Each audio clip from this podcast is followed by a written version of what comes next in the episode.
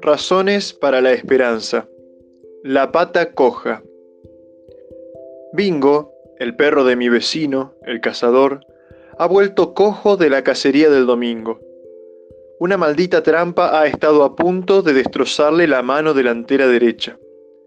Y el pobre animal, al que otros días en el ascensor tengo que frenar para que no me ensalive la cara a lengüetazos, me mira hoy con ojos tristes, pegado a los rincones, como si quisiera explicarme su tragedia con la patita levantada.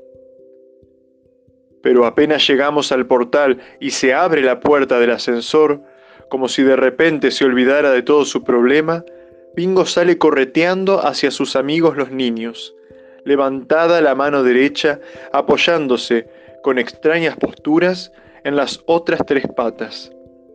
Es como si se volviera payaso y pusiera en su renqueante andar a la pata coja algo de farsa y de broma.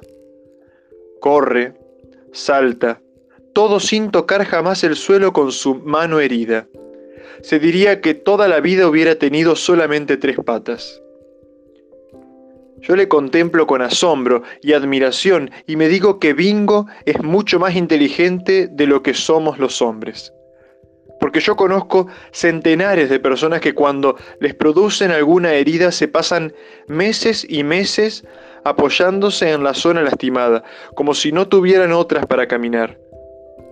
Recuerdo a Juan, a quien negaron un ascenso, y desde ese día sintió como insoportable el puesto que hasta entonces le había llenado de felicidad suficiente. Lejos de gozar de lo que tenía, se pasaba las horas reabriéndose la herida del ascenso negado. Recuerdo a Rosa, una mujer traicionada por su marido, que desde ese día se dedicó a pudrirse. Lejos de asumir su tragedia, dejó que se le envenenara todo el resto de su vida el amor de sus hijos, el cariño de sus amistades, un trabajo que la llenaba. Se dedicó a compadecerse, a masticar y remasticar una traición, como si fuera una de esas viudas indias que se tiran a la pira del marido muerto para quemarse con él. Sí, conozco cientos de seres humanos que viven apoyándose en la pata que más le duele. Podrían vivir aceptablemente, como Bingo corre, apoyándose en todo lo que les queda, pero prefieren dedicarse a lamentar lo que les falta. No estoy infravalorando los dolores de mis amigos, sé de sobra la crueldad con que a veces nos sacude y nos taja la realidad.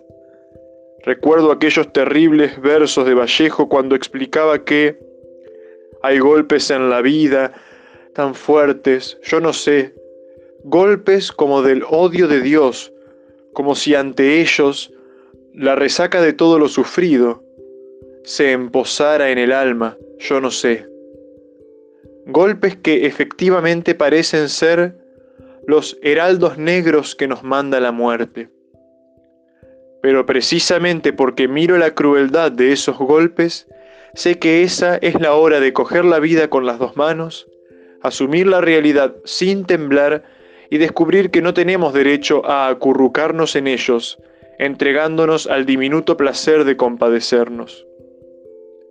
La condición humana es la mutilación. Ningún ser humano pasa mucho tiempo sin que se le venga a los suelos alguno de sus sueños. Y hay circunstancias en que parece que la crueldad se ciñera sobre nosotros y nos cortara hoy una mano, mañana una esperanza, pasado uno de los pilares en los que se apoyaba, o parecía apoyarse, nuestra misma existencia. Pero la otra gran lección de la vida es que el ser humano tiene siempre al menos el doble de capacidad de resistencia de la que creía tener. Si le cortan un ala, aprende a volar con la otra. Si le cortan las dos, camina. Si se queda sin piernas, se arrastra. Si no puede arrastrarse, sonríe. Si no tiene fuerzas para sonreír, aún le queda la capacidad de soñar, que es una nueva forma de volar en esperanza. Por lo demás, la vida es misteriosa.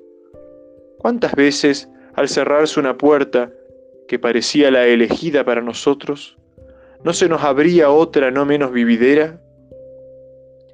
Me gustaría contar aquí una historia que fue un eje en mi vida, y no la cuento por ponerme de ejemplo, sino sencillamente porque mi vida es la única que conozco. Me ocurrió hace ya 25 años. Poco antes había iniciado yo mi pequeña aventura de novelista con una narración, La frontera de Dios, que tuvo la extraña fortuna de ganar el premio Nadal. Estaba escrita con la ingenuidad de los chiquillos y asombrosamente formó un extraño revuelo. Hoy resulta arcangélica, pero entonces a algunos les pareció muy fuerte. ¿Cómo podía escribir aquello un cura? Hoy sonrío al releer las críticas escandalizadas de algunas pías revistas. Pero aquel escándalo alarmó a alguna autoridad eclesiástica, y cuando yo, fiel a la vocación que sentía, envié a la censura eclesiástica mi segunda novela, el obispo en cuestión decidió que aquel libro estaba muy bien, pero que en él sobraban cuatro palabras.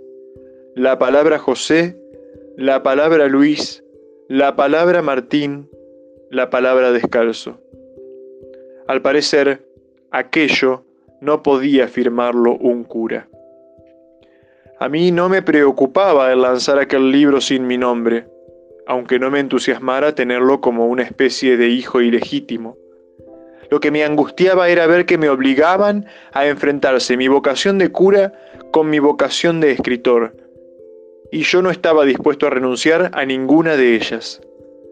Sufrí porque estaban metiendo la espada en el mismo centro de mi alma por aquella época, leí aquel consejo de Bernanos que aseguraba que toda obra de escritor es un calvario y que recordaba que el mundo exterior podrá hacerte sufrir, pero solo tú podrás avinagrarte a ti mismo. Entonces se formó mi filosofía de que si alguien nos cierra una puerta, no debemos rompernos la cabeza contra ella, sino mirar si hay otras puertas próximas abiertas por las que podamos pasar. Esa fue la razón por la que entonces empecé un periodismo en el que jamás había pensado. No me dejaban ser novelista, sería un escritor de periódicos mientras el mundo clerical maduraba. Creo que gracias a esa afortunada decisión no soy hoy un resentido. Gracias a ella me siento aceptablemente realizado. Hablo cada semana con ustedes a través de este cuadernillo y hasta algunos años más tarde vuelvo a soñar y pergeniar alguna que otra novela. ¿Y si también me hubieran cerrado esa puerta? Sé que habría encontrado una tercera o una cuarta porque el mundo está lleno de puertas para quien se niega a aceptar la barata escapatoria de dedicarse a clamar contra la injusticia del mundo arrellenado en el butacón del resentimiento. No es un gran mérito. Bingo lo practicaba hoy caminando con las tres patas que le quedaban sanas. Razones para la esperanza, la pata coja.